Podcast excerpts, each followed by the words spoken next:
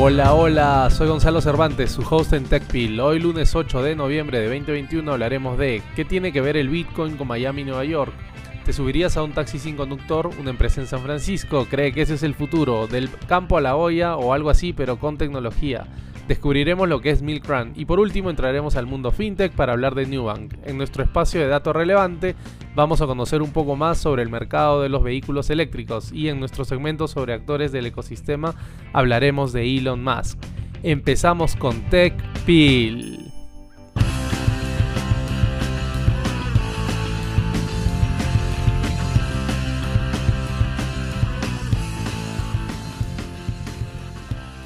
Comenzamos la segunda semana de noviembre con nuestras pastillas de tecnología. El recientemente electo alcalde de Nueva York, Eric Adams, dice que sus tres primeros sueldos serán en Bitcoin. Con actos como este, quiere hacer a la ciudad que nunca duerme el centro del mundo de las criptomonedas. Pero no está solo. De hecho, el alcalde de Miami, Francis Suárez, ha declarado también su voluntad de tomar a la famosa criptomoneda como parte de su sueldo. No olvidemos a El Salvador, que hace unos meses tomó los titulares de todo el mundo al convertir al Bitcoin en moneda oficial. Muy importante para todos los promotores de las criptomonedas que se comience a normalizar su uso en transacciones recurrentes y tradicionales, como son los sueldos. Esa es una gran forma de normalizar el Bitcoin y otras criptomonedas. Segunda pastilla de tecnología. En 2016, la gigante americana General Motors compró una startup de tecnología de vehículos autónomos llamada Cruise. Invirtió más de mil millones de dólares en ese entonces, y esta startup se convirtió en su subsidiaria de vehículos autónomos.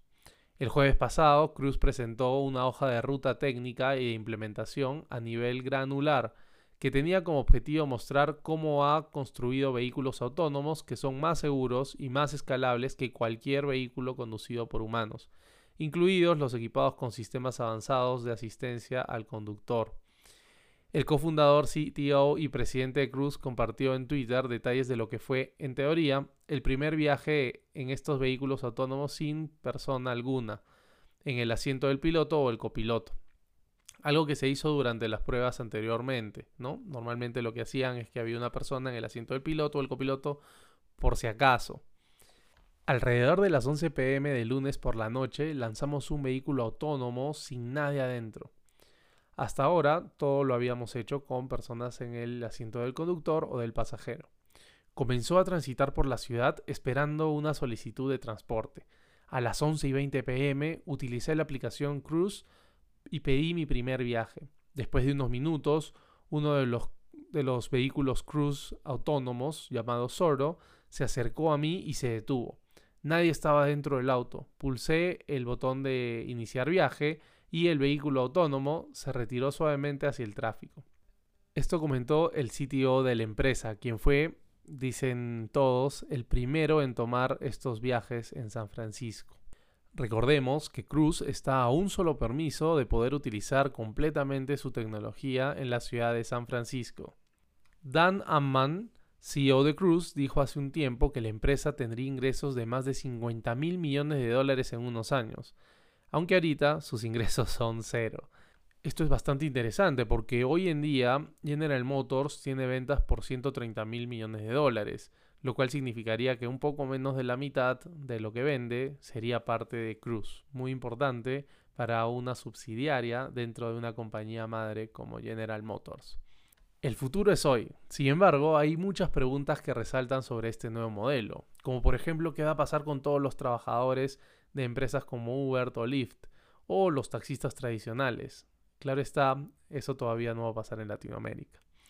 También hay otras preguntas relacionadas a la capacidad de la inteligencia artificial para reconocer a personas con tono de piel oscuro o con eh, ropa oscura en la noche, que puede terminar siendo muy peligroso para quienes están cruzando una calle cuando hay un vehículo autónomo que no puede reconocerlos. ¿Se subirían ustedes un vehículo autónomo para que los lleve de un punto a otro? Esa es una muy buena pregunta, habrá que explorarlo pronto. Tercera pastilla de tecnología. Vamos a hablar de Milk Run, un servicio de suscripción que entrega alimentos básicos semanales procedentes de pequeñas granjas locales. y quiere reducir a los intermediarios en la industria alimenticia.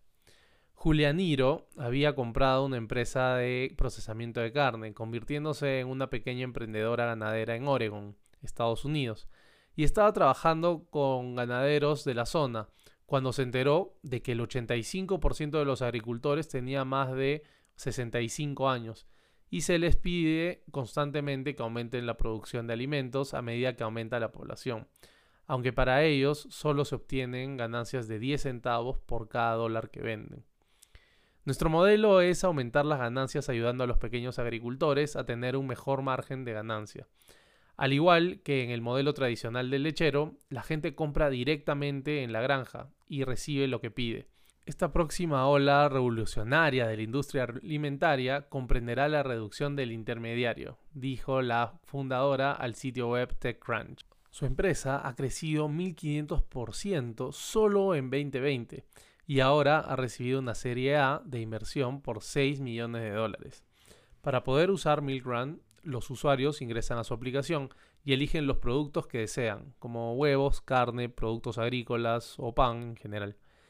La compañía ofrece una suscripción recurrente, sin pedidos mínimos ni tarifas de suscripción, y entrega sin contacto gratuita.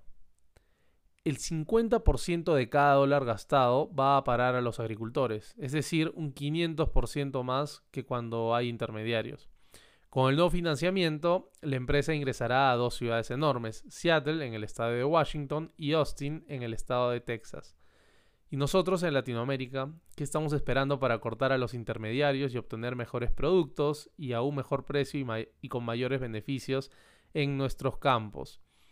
Ojalá alguien esté trabajando en una startup así. ¿Se atreverían a tener una suscripción de productos alimenticios directamente del productor? Yo definitivamente sí lo haría.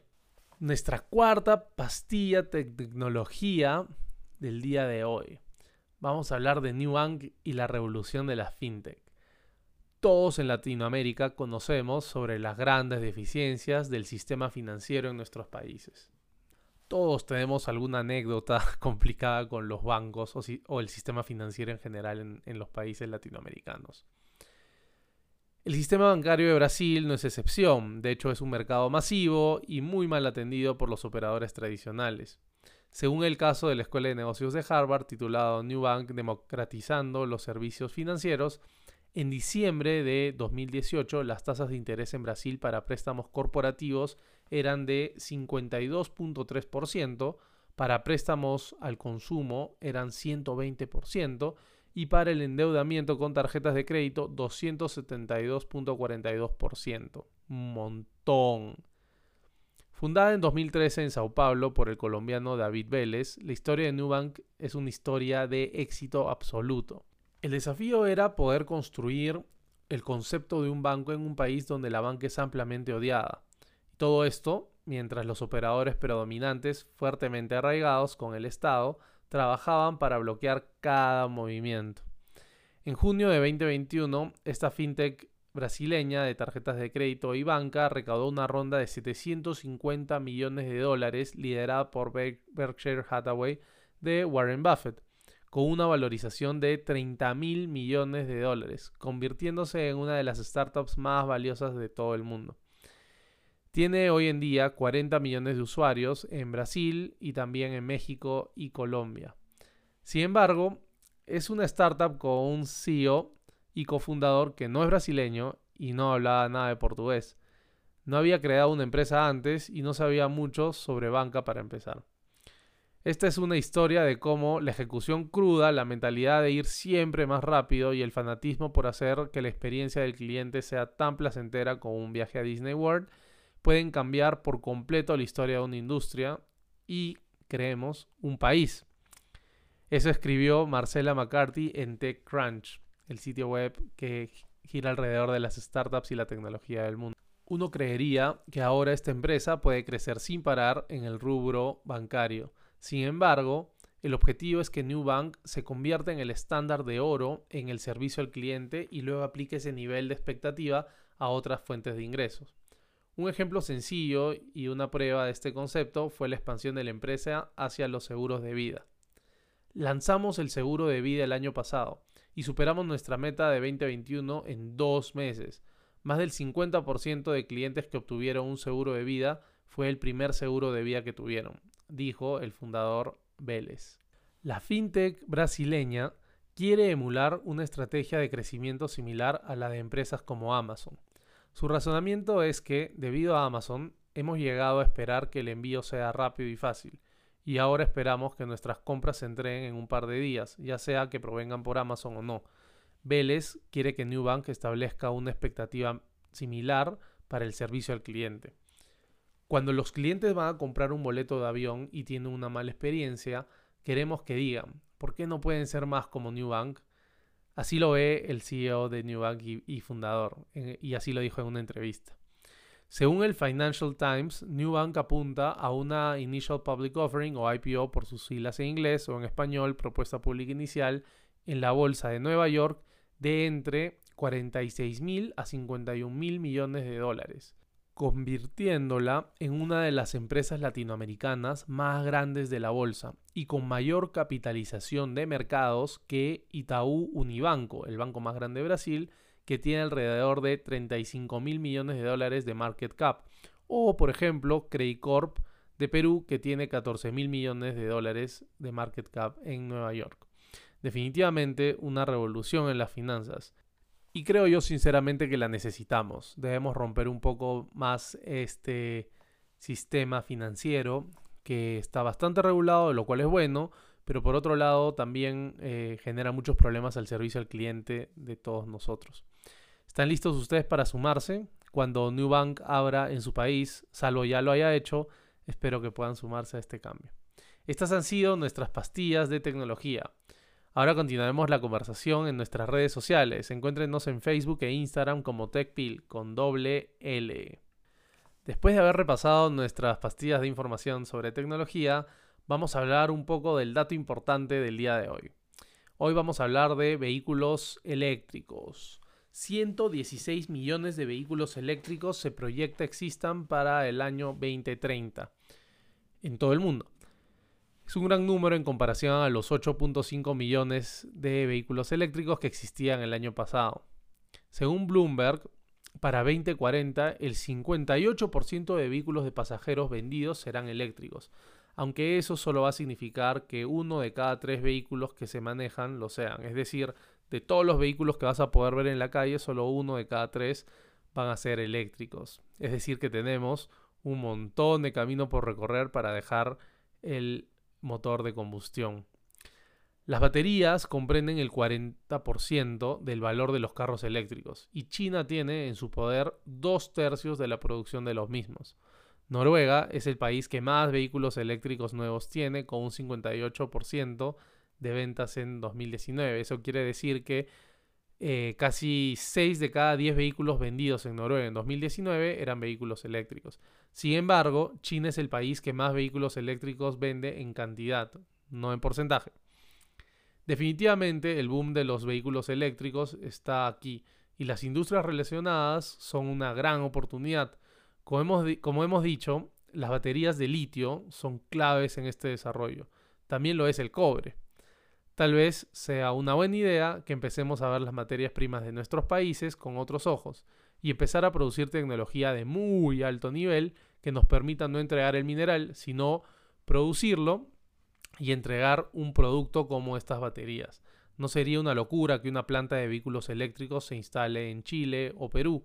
Dependerá obviamente de la voluntad política, la estabilidad social y creo yo sobre todo de la capacidad de los emprendedores locales de soñar con estas nuevas ideas y poder generar propuestas atractivas para diferentes inversores. Ahora vamos a finalizar este episodio conversando sobre actores del ecosistema. Hoy en día tenemos a alguien que seguramente todos conocen, que se llama Elon Musk. ¿Quién es Elon Musk? Fundador de emprendimientos tecnológicos que están revolucionando el transporte con Tesla, los viajes espaciales con SpaceX, la conectividad a Internet con Starlink o la neurociencia con Neuralink, entre muchísimos otros. Elon Musk, nacido en Sudáfrica el 20 de junio de 1971, es hoy en día no solo una de las personas más ricas del mundo, sino también uno de los influenciadores más prominentes en emprendimiento, negocios y tecnología. Cuando él tenía 10 años, sus padres se divorciaron y su interés se centró casi completamente en las computadoras, convirtiéndose en un autodidacta de la programación. A los 12 años vendió su primer software, un juego llamado Blastar. En 1989, para evitar el servicio militar obligatorio de Sudáfrica, Musk se mudó a Canadá, país de donde era su madre. Tres años después, se mudó a Estados Unidos para estudiar economía y física en la Universidad de Pensilvania.